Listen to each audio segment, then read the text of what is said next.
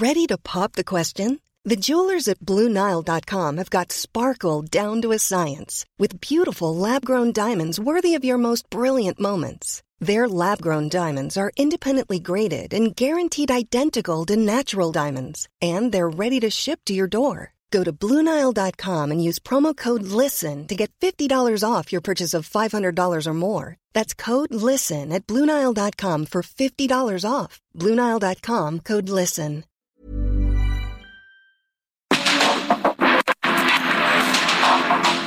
El mundo actual no se entendería sin la economía, las finanzas y los negocios. Acompaña a Mario Maldonado, el columnista de negocios más joven y objetivo del periodismo financiero en su programa. Bitácora de negocios.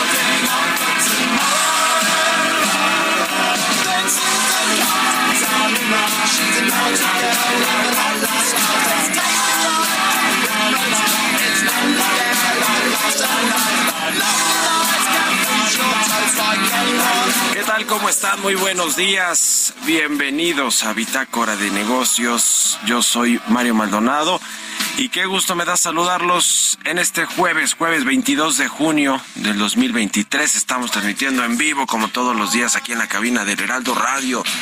Muchísimas gracias a todos por acompañarnos en punto de las seis, que arrancamos la barra informativa de esta estación del 98.5 de FM, a todos los que nos escuchan aquí en la capital del país, a quienes nos siguen en el resto de la República Mexicana a través de las estaciones hermanas del Heraldo Radio o nos escuchan en las aplicaciones de radio por internet, en la página del heraldodemexico.com.mx o a quienes escuchen el podcast de Bitácora de Negocios a cualquier hora del día. Todos y a todas, de verdad, muchísimas, muchísimas gracias. Bueno, comenzamos este jueves, como todos los días, con un poquito de música antes de entrarle a la información. Esta semana estamos escuchando canciones de las bandas que van a presentarse en el Corona Capital 2023, que se llevará a cabo en noviembre aquí en la capital del país, en la Ciudad de México. Y esta canción que escuchamos de fondo es de Blur se llama For Tomorrow. Ese es el nombre de la canción de esta banda inglesa de rock alternativo Blur. Eh, y este fue su primer sencillo de su segundo álbum de estudio, Modern Life is Rubbish. Ese es el nombre de su segundo álbum del 93. Van a estar el domingo 19 de noviembre presentándose en el Festival Corona Capital aquí en la Ciudad de México. Estos británicos de Blur. Bueno, vamos a entrarle a los temas, a la información. Vamos a hablar con Roberto Aguilar, lo más importante que sucede en los mercados financieros. Los mercados bajan luego de que Jerome Powell mantuviera un tono duro sobre la ruta monetaria de la Reserva Federal.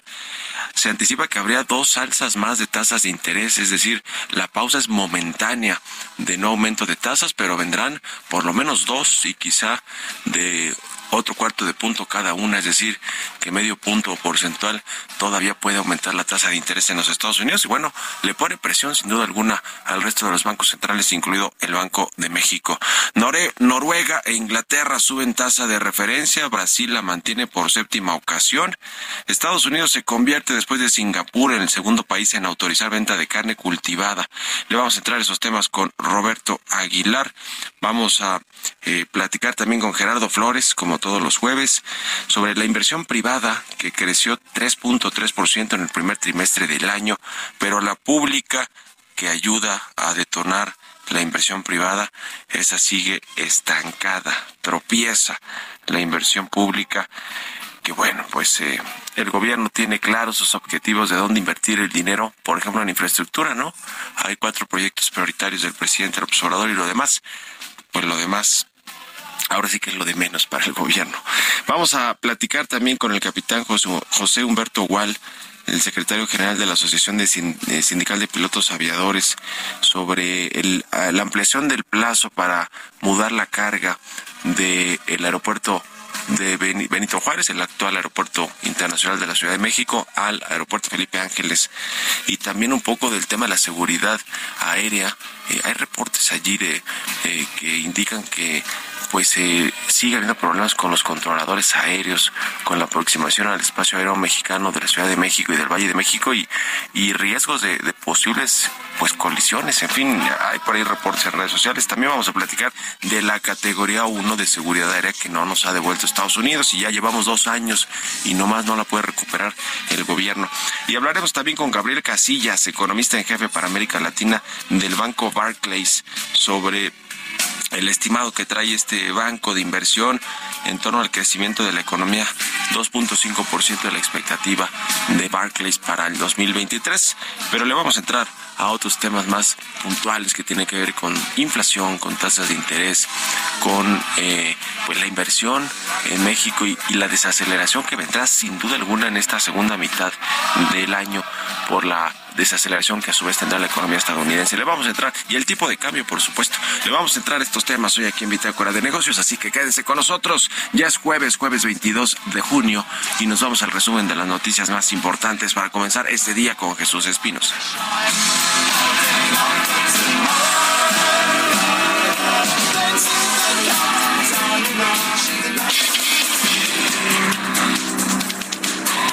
Presidente Andrés Manuel López Obrador anunció este miércoles cambios en la Dirección General de Aduanas. Rafael Marín Mollinedo será designado como representante de México ante la Organización Mundial de Comercio y su lugar en la Dirección General de Aduanas será ocupado por el general de división retirado André Fullón el actual director de aduana, Rafael Marín Mollinedo, que es una gente muy cercana a nosotros, siempre ha estado en el movimiento, va a ser embajador en la Organización Mundial de Comercio va a representar. Él es economista y va a esa misión.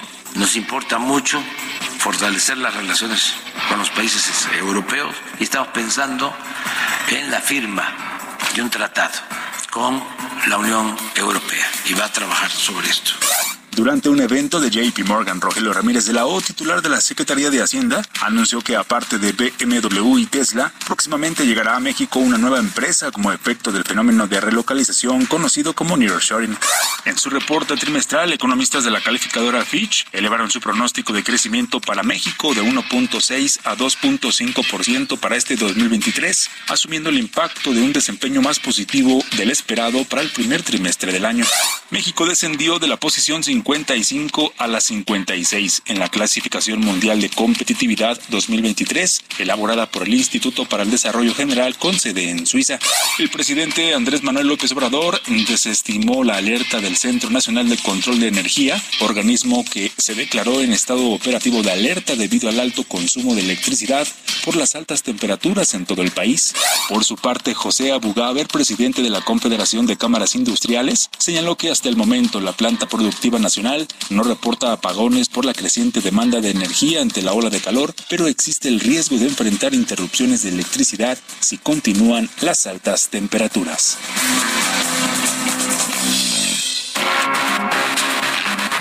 El editorial.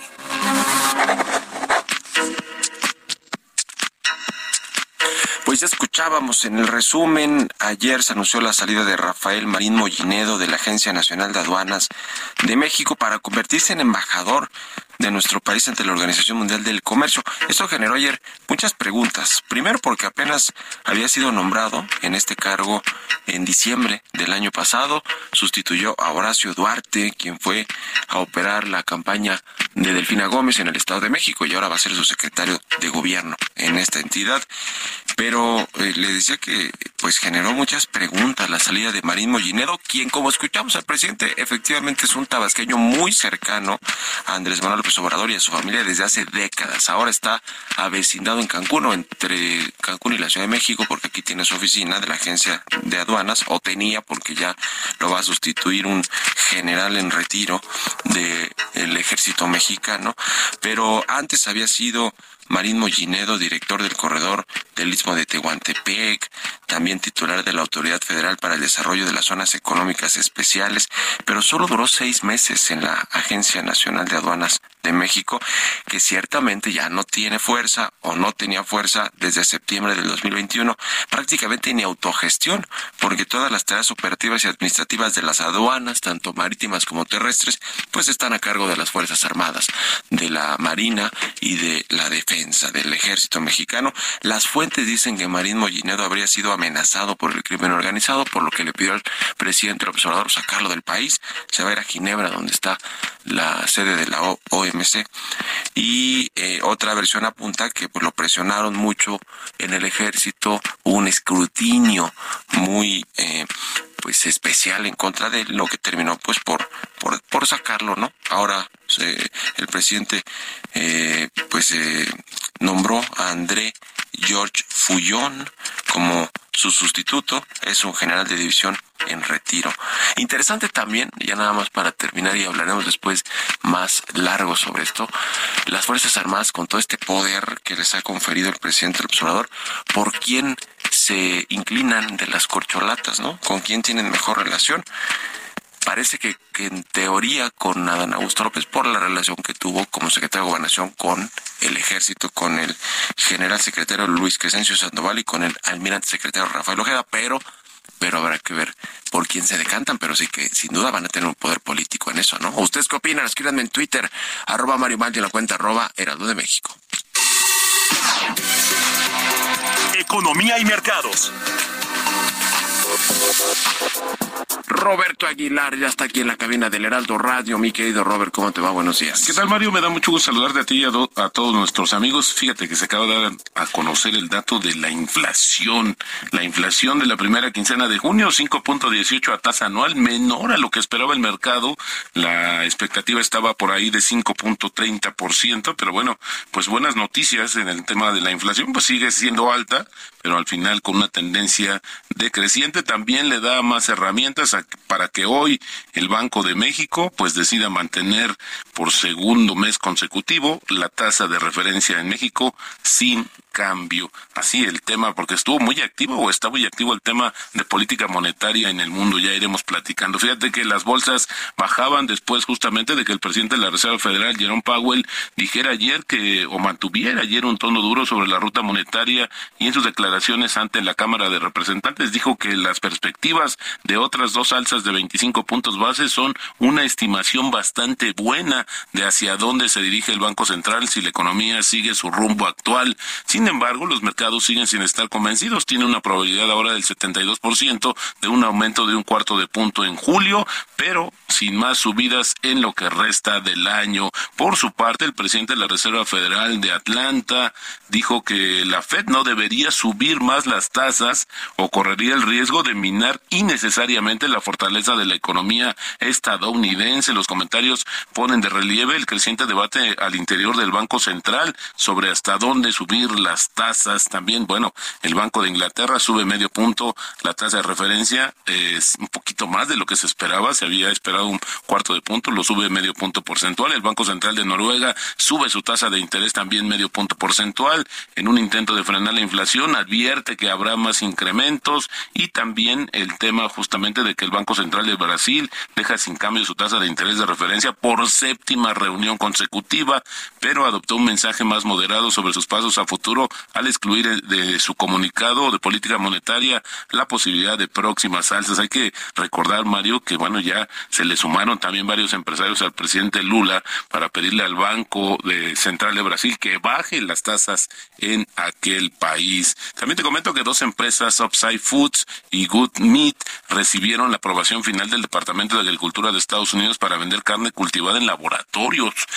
Las empresas son las primeras en completar un proceso de aprobación de varios pasos para la llamada carne cultivada, que se deriva de una muestra de células de ganado alimentadas y cultivadas en cubas de acero. La FDA ya determinó que el alimento es seguro para el consumo. Con la aprobación, Estados Unidos se convertirá en el segundo país después de Singapur de permitir la venta de carne cultivada. El tipo de cambio, fíjate que se está regresando un poquito, 17.15, llegamos a ver un máximo justamente de 17.25, pero bueno, está cotizando en este nivel 17.15, una apreciación en el mes de 2.9%, en el año de 11.9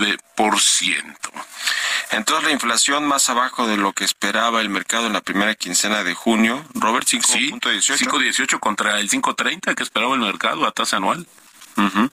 Pues eh, buena señal, aunque con lo que me dijo ayer la Reserva Federal de estas dos posibles nuevas alzas, quién sabe qué va a hacer el Banco de México en las siguientes eh, reuniones de política monetaria. Eh, para empezar, ya no, no aumentó la tasa en esta reciente reunión, pero pues habrá que ver la próxima. ¿Cuándo es la próxima? ¿En julio? Exactamente. La siguiente semana estaremos hablando justamente ya de la reunión de política monetaria en México y bueno, pues está descontado un aumento, digo, un que se mantenga pero bueno, pues todavía había que eh, equilibrar o calibrar más bien, Mario, cuánto tiempo es lo que dice por un periodo prolongado, que ha sido el término que ha utilizado justamente el Banco Central, para decir que va a mantener las tasas todavía en ese mismo nivel de 11.25%. Bueno, pues ya veremos. Gracias, Robert, y nos vemos al ratito en la televisión. Gracias, Mario. Muy buenos días. Roberto Aguilar, síganlo en Twitter, Roberto AH6 con 20. Vamos a otra cosa. Políticas públicas y macroeconómicas. Vamos a platicar como todos los jueves con Gerardo Flores, él es economista especializado en temas de análisis de políticas públicas. ¿Cómo estás, mi querido Gerardo? Muy buenos días. Buenos días, Mario. Muy bien, muchas gracias. Igualmente. Pues vamos a hablar de inversión privada y pública. ¿Cómo están los datos eh, eh, cómo arrancó el, el, inicio del año o el primer trimestre del año en estos dos renglones de inversión privada y pública. Pues mira, digamos que, que la inversión se está comportando de manera positiva, pero fundamentalmente por el por el hecho de que la inversión privada, eh, digamos, está teniendo un, muy buen desempeño, eh, está creciendo a, un muy buen ritmo en general en la de acuerdo con el INEGI, eh, la formación bruta de capital creció 3% respecto al trimestre anterior, eh, 9.2% eh, frente al semestre, perdón, al trimestre, mismo trimestre del año pasado. Eh, y lo que estamos viendo es que la inversión privada en efecto está creciendo a un muy buen ritmo, sin embargo la inversión pública se está quedando estancada. Eh, por ejemplo, eh, mientras que en el trimestre anterior la inversión pública representaba el 3.3% del PIB, eh, para este trimestre, primer trimestre de, 2023, eh, esa participación cayó a 2.9. Eh, en cambio, la inversión privada, mientras que en el último trimestre de 2022 representaba 17.8% del PIB, ahora ya representa 19.3, ¿no? y te digo que, que va, digamos, eh, se está comportando favorablemente porque ya ya hoy en día o en el al cierre del primer trimestre de 2023 la inversión en general representa ya 22.2% del PIB, lo cual nos indica que está más o menos al mismo nivel que cuando inició el, este sexenio, ¿no? Entonces, digamos, por ese lado eh, se ha estado recuperando hay que decir que pues no hay un crecimiento respecto a cómo inició la administración, pero por lo menos sí se ha estado recuperando el terreno perdido, sobre todo a partir del, choque que representó la pandemia, ¿no? Entonces, eh, digo, la, y, repito, la inversión privada, pues este creo que está teniendo un desempeño bastante favorable, lo cual es consistente con el dato de la inversión extranjera en el sentido de que se están reinvirtiendo una importante cantidad de recursos en México, eh, pero sí preocupa eh, el desempeño de la inversión pública, que pues lo sabemos y tú lo has comentado, se ha enfocado, se ha concentrado en los en los grandes proyectos del presidente y ha descuidado otros proyectos de, u otras áreas de infraestructura importantes también para el desarrollo económico de nuestro país, ¿no? Como es, el, por ejemplo, la inversión en carreteras. Sí, sí, sí. Eh, pero más o menos por ahí, por ahí anda la cosa. Se ha eh, descuidado. y lo que decimos siempre, la inversión pública, si bien es menor siempre que la privada, eh, privada en términos de, peso y porcentajes para, para la economía mexicana, para la generación de empleos, es un detonador ¿no? de inversión privada, una inversión pública estratégica por, en todos los rubros, por ejemplo, en el sector de infraestructura, de obra pública, es clave para que se detone inversión privada, pero cuando está concentrado solo en una región y en cuatro proyectos, pues está difícil, ¿no? Y además cuando la mayoría de los que están construyendo el propio gobierno, las Fuerzas Armadas. Así es. Y luego son proyectos que, o sea, por, al estar altamente concentrado el esfuerzo de inversión en, pocos proyectos, cuando uno de estos proyectos sufre algún retraso, ya sea por mala planeación o por problemas propios de, de que se han encontrado este incluso oposición de la de las personas eh, pues en, se, nota de inmediato en el desempeño este, porque no se ejercen los recursos con la velocidad que se tenían previsto, ¿no? Por ejemplo, es el caso del Tren Maya en el, en el primer trimestre de este año, creo que no, no ejercieron al ritmo que tenían previsto. Ya. Pues muchas gracias, como siempre, Gerardo, te mando un abrazo, muy buenos días. Igualmente, Mario, muy buenos días. Gerardo Flores R, síganlo en Twitter, vámonos a la pausa, regresamos. En un momento continuamos con la información más relevante del mundo financiero en Bitácora de Negocios con Mario Maldonado. Regresamos.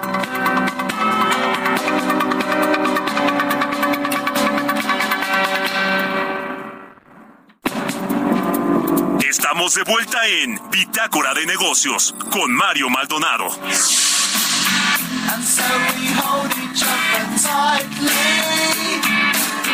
On for tomorrow.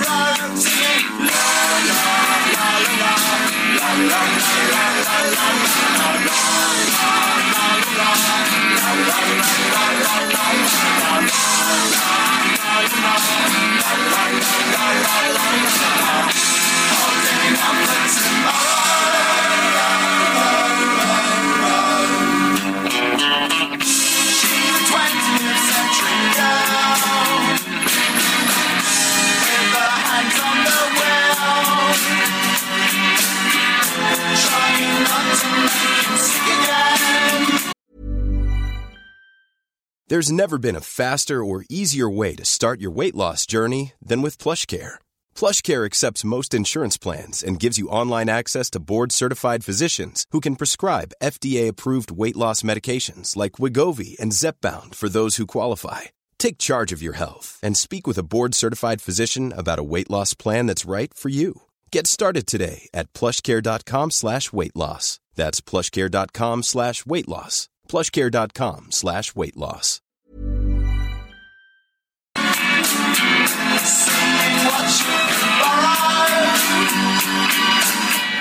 Ya estamos de regreso aquí en Bitácora de Negocios. Son las 6 de la mañana con 31 minutos, tiempo del centro de México.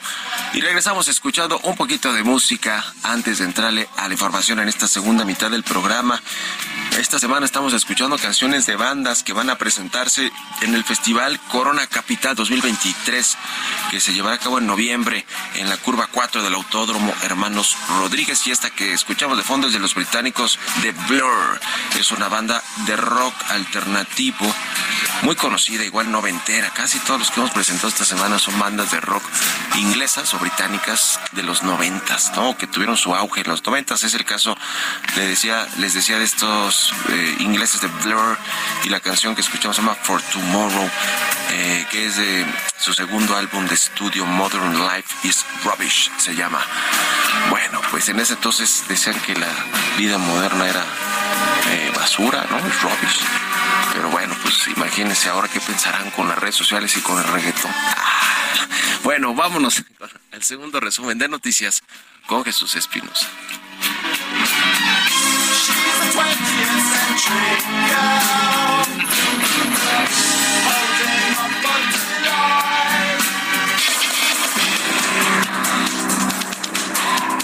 Analistas de instituciones bancarias y casas de bolsa consultados en la encuesta Citibanamex de expectativas consideran que la inflación general disminuirá en junio a 5.2%, luego de que en mayo se ubicó en una tasa de 5.84%, su nivel más bajo desde agosto del 2021. El gobierno de Quintana Roo, que encabeza Mara Lezama, firmó un convenio de colaboración con Microsoft en México, con lo que sienten las bases para un futuro digital próspero en el Estado con el impulso a la inclusión digital, el emprendimiento y la modernización gubernamental en beneficio de las y los quintanarroenses. La firma que forma parte del nuevo Acuerdo por el Bienestar y el Desarrollo de Quintana Roo permitirá al gobierno estatal acceder a los programas filantrópicos de Microsoft en México, donde la compañía enfocará sus esfuerzos para impulsar la educación digital y el crecimiento económico. Fitch Ratings anticipa que Estados Unidos conseguirá un crecimiento de 1.2% para este año, que incluye ya el efecto de una recesión que se mostrará claramente claramente en el último trimestre del 2023. Entrevista.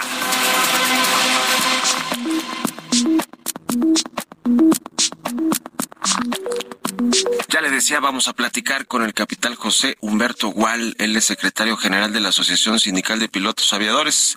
¿Cómo estás, José Humberto? Buenos días. ¿Cómo estás? Muy buenos días, con el gusto de saludarte una vez más aquí a todo el auditorio. Igualmente, gracias por estar aquí con nosotros. Pues varios temas que queremos platicar contigo.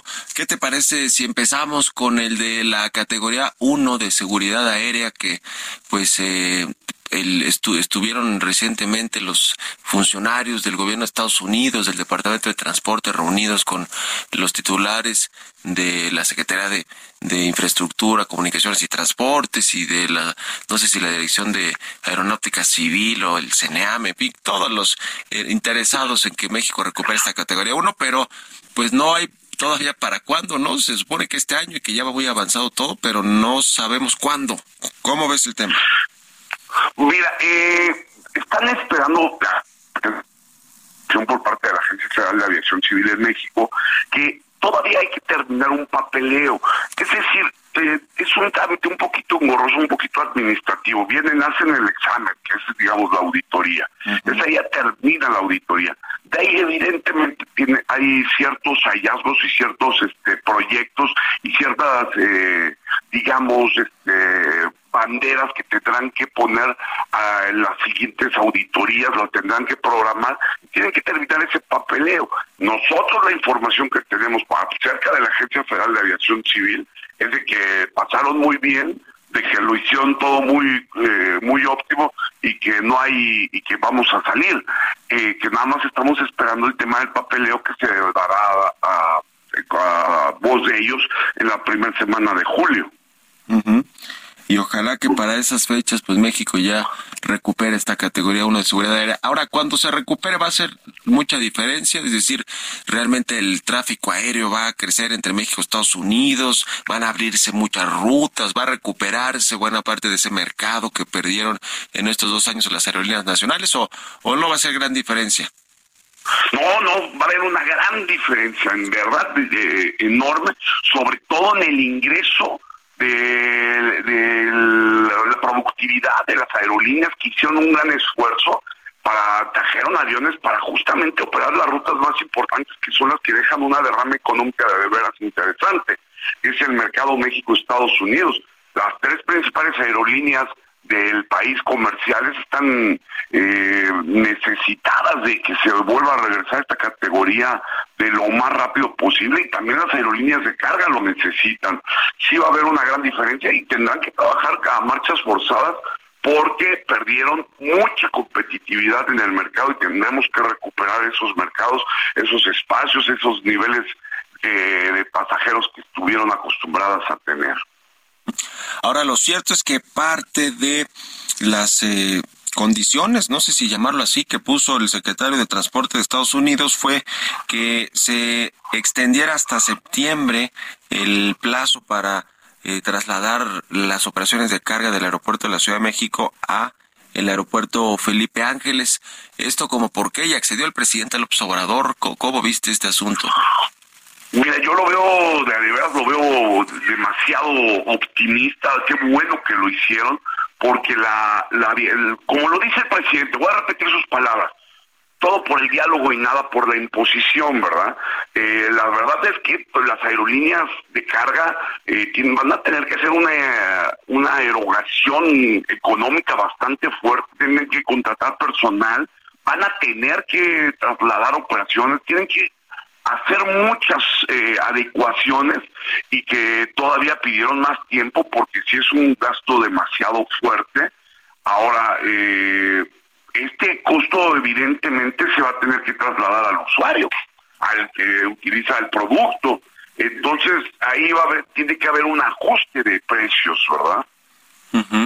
Sí, sí, sí, pues veremos eh, qué sucede. Ahora, eh, escuchaba o leía más bien al director del aeropuerto de la Ciudad de México decir que no iba a ser tampoco, digamos, un, tema que las aerolíneas tuvieran que trasladar todas sus actividades de carga, es decir, van a mantener sus, sus bodegas, sus recintos ahí en el aeropuerto de la Ciudad de México, porque mucha de la carga se va en la panza de los aviones comerciales, ¿no? es decir, no solo con aerolíneas que se dedican solamente a la carga, sino, no sé si decía el 80% de toda la carga se transporta en los aviones comerciales, es decir, los que van a seguir saliendo del aeropuerto eh, capitalino del Benito Juárez. Así es, es una información eh, totalmente correcta. La gran parte de la, de la carga viene en la panza de los aviones comerciales. Es más, mira, te voy a poner un ejemplo bien absurdo, pero muy claro, porque así funciona. Tú y alguien más, tú, yo, dos personas más que estén ahí con el estudio, en tu estudio, compramos alguna algún producto por Amazon y tú vives en Chihuahua, yo vivo en Tapachula, el otro vive en Reynosa y el otro vive, digamos, en Oaxaca. Entonces, cuando llega y compramos algo por Amazon, por donde tú me digas, si nos viene el producto de Madrid, de Luxemburgo, de donde tú quieras, lo dejan en el aeropuerto, y cómo se traslada hacia los lugares de destino tuyos, míos y de Chihuahua, Reynosa, Tapachula, es a través de los aviones eh, comerciales, ¿verdad? Entonces, eh, el 80% de la aviación, de la carga, se traslada en la, en la panza de los aviones comerciales al, trasladar la carga o al separar o hacer esta disrupción de la línea de consumo de la carga, pues, pues es a lo que yo me refería que se tendrán que hacer ajustes eh, de precios, porque ya no va a ser lo mismo, no es lo mismo sacarlo de una bodega de la ICM y llevarlo al otro lado que traerlo, trasladarlo desde Santa Lucía para acá, ¿verdad? Sí, sin duda alguna. Pues veremos cuánto aumentan los costos y para las empresas y obviamente cómo se traslada esto hacia los consumidores finales. Eh, ahora, Eh, ¿Cómo está el, tema actualmente de la operación de las aerolíneas en nuestro país, eh, eh, las renegociaciones de los contratos colectivos? ¿Cómo, ¿Cómo va todo este asunto también de la creación de la nueva empresa del gobierno, la del ejército? Decían que para diciembre, ¿no? Ya la querían echar a volar.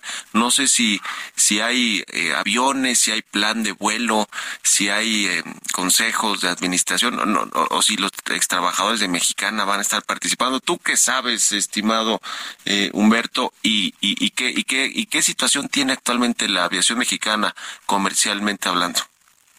Mira, eh, vamos a, te voy a responder primero al tema de la aerolínea militar. Sí. El tema de la aerolínea militar, hacer una aerolínea es de verdad sumamente complicado, es una es un problema no menor tienen que tener un, tienen que, nos desconocemos completamente cuál es su plan de negocios, la ruta, su plan de tráfico, cómo los van a contratar, qué aviones van a utilizar. Hay que hacer un estudio de mercado bastante fuerte. A palabras del mismo señor presidente, esta aerolínea viene para hacer una conectividad en ciertas regiones del país que no la tienen, porque él, él entendió, él sabe muy bien y lo, lo hemos platicado, que la aviación es un motor de desarrollo económico, turístico y de muchas cosas en, en varias regiones del país, de, lo va a detonar. Entonces él quiere esta aviación para llevarla a ciertos lugares pero desconocemos nosotros completamente cuál es su costo de operación, cuál es el plan de, el plan de negocios. Él eh, se lo encargó a la Secretaría de la Defensa Nacional y la Secretaría de la Defensa Nacional lo ha manejado con bastante sigilo. No sabemos cómo va a ser la contratación, porque no nada más es de pilotos, tienes que tener mecánicos, personal de tráfico, carga, eh, carga y tienes que tener las certificaciones necesarias, ¿verdad? Porque la misma autoridad, como México es un Estado, parte de la OASI, tiene que cumplir con todas las certificaciones nacionales e internacionales. Entonces no no sabemos nada de esta de esta aerolínea militar. Ellos lo han manejado de una manera muy sigilosa. En cuanto al sector aéreo nacional, en la aviación comercial, en la parte de, digamos de civil, eh, la aviación está teniendo en México posteriormente al, al COVID-19 una recuperación muy grande y muy acelerada.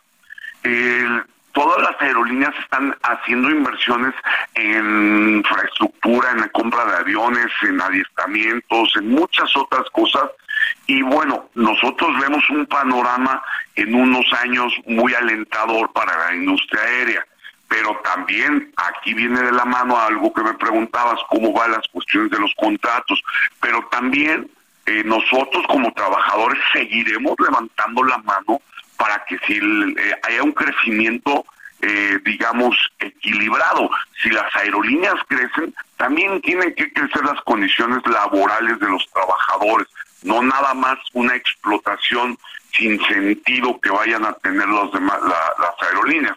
Es decir, que tendremos que respetar las, jornadas, tendremos que, que son marcos internacionales, nacionales e internacionales. Y, y, en ese aspecto también hacer cumplir la nueva ley federal del trabajo a lo que se refiere la libre la libertad sindical el sector aéreo está eh, despertando de muchos años de temor patronal a tomar una decisión de afiliación o de representación sindical con quien cada uno de los trabajadores quiera. Bueno, pues vamos a estar en contacto como siempre y te agradezco estos minutos para el Heraldo Radio, José Humberto Gual, secretario general de la Asociación Sindical de Pilotos Aviadores. Muchas gracias y buenos días. Muy buenos días, Mario. Hasta luego. Que estés muy bien. Hasta luego. 6 con 44. Vámonos con las historias empresariales. Historias empresariales. Vamos a hablar de Jeff Bezos, el eh, pues eh, multimillonario, dueño de Amazon y de otras empresas. Ahora que las mencionaba, por cierto, el tema de la carga y de cómo se trasladan los productos en nuestro país. Eh, hablamos, por ejemplo, de los de Amazon, que es una empresa que vaya, que ha crecido en todo el mundo y no se diga en México. ¿Cómo se convirtió Jeff Bezos en uno de los hombres más ricos del mundo? ¿Cuánto asciende su fortuna y cómo la ha logrado? Nos platica su historia Giovanna Torres. De acuerdo con información de Bloomberg, el empresario Jeff Bezos se convirtió en millonario a raíz del éxito del gigante del e-commerce Amazon, del cual posee alrededor del 10%. Besos nació en Nuevo México el 12 de diciembre de 1964. Siempre contó con el apoyo de su madre y su padrastro, Miguel Besos, de quien adoptó su particular apellido. Se graduó en Ciencias de la Computación e Ingeniería Eléctrica en 1986. A principios de la década de los 90, comenzó a trabajar en un banco de inversión donde se encargaba de analizar las posibilidades de inversión en la incipiente Internet. Tras leer un informe que pronosticaba un crecimiento de 2.3% de las ventas en línea, es un recuento de los productos que más potencial tenían para su venta por Internet, para terminar decidiéndose por la venta de los libros. En 1994 fundó una librería llamada Cadabra, la cual dirigía desde el garage de la casa. En los primeros meses, Amazon vendía libros a Estados Unidos y a más de 45 países. Logró ingresos de 20 mil dólares a la semana y sus usuarios crecían de manera precipitada. Tras el debut de la empresa en bolsa en 1997, la fortuna de Bezos se disparó a cerca de 12 mil millones de pesos. De acuerdo con Fortune 500, Amazon es actualmente la segunda empresa más importante de Estados Unidos solo superada por Walmart. Para Bitácora de Negocios, Giovanna Torres.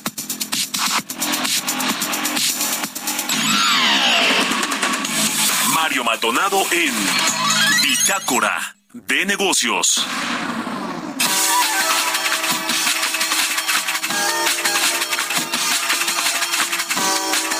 Y bien, vamos a platicar eh, con Gabriel Casillas, él es economista en jefe para América Latina del Banco Barclays. ¿Cómo estás, Gabriel? Muy buenos días, gusto saludarte.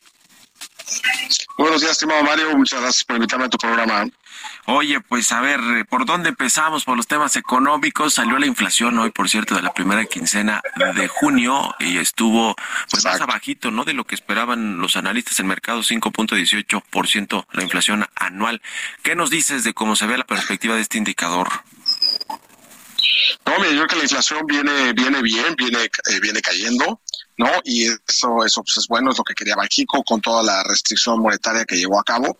Ahora, algo importante que no habíamos visto hasta el número de hoy es que realmente si vemos, por ejemplo, el componente subyacente, ¿no? Este que le quita energía y alimentos y algunas tarifas controladas por el gobierno, como transporte público, etcétera, que esos son muy volátiles, ¿no? Entonces le quitas eso y, la inflación subyacente eh, no realmente ah, no había bajado tan rápido, ¿no? O sea, sí se había, se había tardado en bajar, de hecho, en el informe trimestral pasado de Banco de México, eh, eso fue una de las cosas que, destacaron, ¿no? que el componente subyacente les estaba costando más trabajo bajar y hoy eh, se ubica en 6.9%, eh, que es por primera vez abajo del 7% desde, que, desde, desde marzo del 2022. Entonces, por ejemplo, los componentes muy importantes que siempre salen en cada quincena, Mario, son restaurantes y similares, y el otro que es fondas, loncherías, etcétera, ¿no? Estos dos son como 7.4 puntos del índice, o sea, es un, es un componente bien importante del índice, ¿no? Y, y, este, y habían estado siempre en los primeros 10 en cada quincena en los últimos tres años y ahora ya empiezan a contribuir menos con la inflación. Quiere decir que los restaurantes, todos estos eh, loncherías, fondas, etcétera, no están pudiendo ya traspasar sus mayores costos a, a los a sus consumidores. Y eso es un punto bueno, porque es el componente de servicios, ¿no? O sea, una vez que acabó la pandemia, todo el mundo quiso salir a los restaurantes, a todos estos lugares. Y este y pues hubo un incremento de precio muy importante. Exacto. Entonces ya está calmando eso. Yo creo que eso es lo que más destacaría el número ahorita, este querido Mario. Ya. Eh, ¿qué, otros eh, datos interesantes ves? Eh, también la Reserva Federal de Estados Unidos ayer dejó su tasa de interés, le puso una breve pausa eh, a la tasa de interés, a los aumentos, pero más o menos dijeron ahí que vendrán por lo menos dos más en lo que resta del año, ¿no? Y el Banco de México también dejó la tasa en 11.25%, la tasa de referencia aquí en nuestro país. Pero, ¿cómo, ves el resto del año y las próximas decisiones con lo que anunció ayer la FED o con lo que se, digamos, se vio eh, que podría suceder en los próximos meses? Sí, pues yo creo que mira, es muy importante la Reserva Federal no es el único banco central de país desarrollado que está todavía en, el terreno restrictivo, ¿no? Hoy en la mañana Banco de Inglaterra subió la tasa y mandó una señal restrictiva, Banco Nacional de Suiza, Banco de Noruega en nuestra madrugada también subieron la tasa. Entonces los países desarrollados todavía están en modo restrictivo, no han podido terminar de controlar la inflación. Pero claro, eso que mencionas es clave, sobre todo la Reserva Federal, ¿no? Ayer en el testimonio que hizo el presidente Jerome Powell ¿no? ante, ante la Cámara de, la Cámara Baja en Estados Unidos, pues si manda este mensaje de dos, eh, alzas de tasas de 25 puntos base más. Entonces no han acabado, todavía les falta para poder controlar la inflación y llevarla a su objetivo. Entonces eso, por ejemplo, haría probablemente que Banco de México, aunque la inflación se esté comportando mejor, no pueda empezar un ciclo de baja de tasas muy pronto. Yo creo que ese es el, la, digamos, la consecuencia más importante para México. ¿no? Ustedes traen en Barclays un eh, pronóstico de crecimiento, un estimado para la economía mexicana de 2.5% para el 2023. Eh, la Secretaría de Hacienda ya lo, ajustó del 3.5 al 3% actualmente. No, no, no recuerdo si está ahí en el 3%, pero cuéntanos un poco de, de cómo se ve esta proyección para el cierre del año en términos de crecimiento del PIB de la economía nacional. Claro, no, mira, la verdad es que estamos por arriba del consenso. El consenso anda en 2%, nosotros estamos en 2,5%, como bien lo dijiste.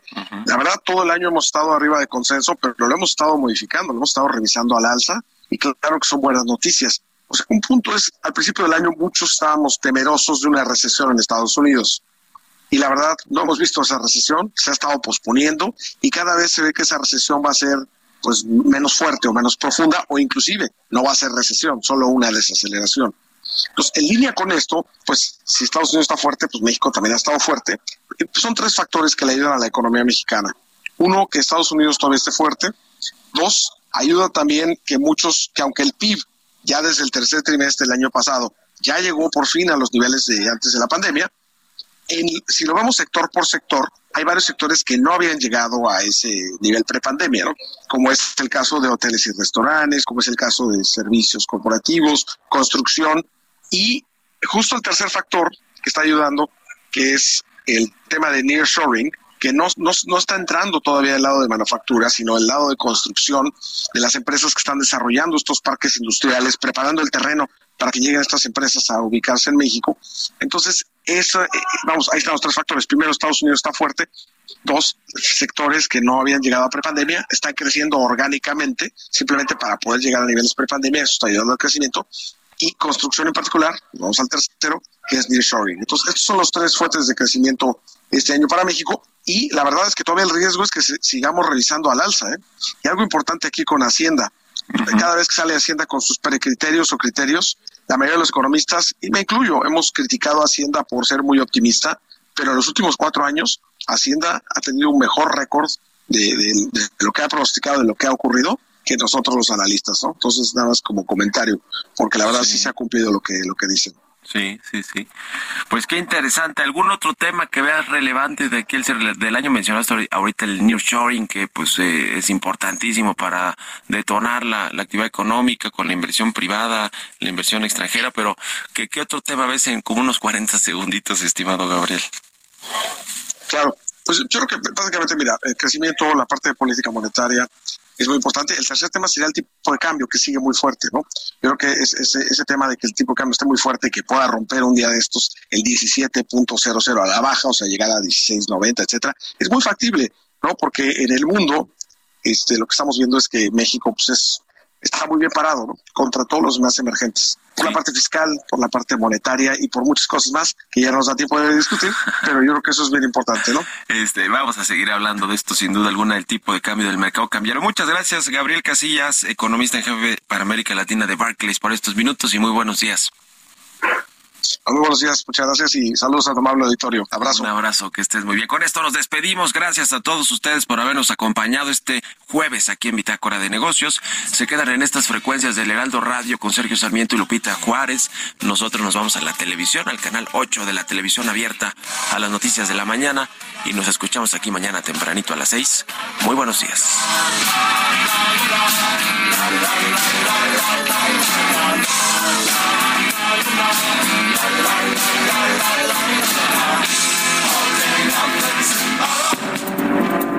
Esto fue Bitácora de Negocios con Mario Maldonado.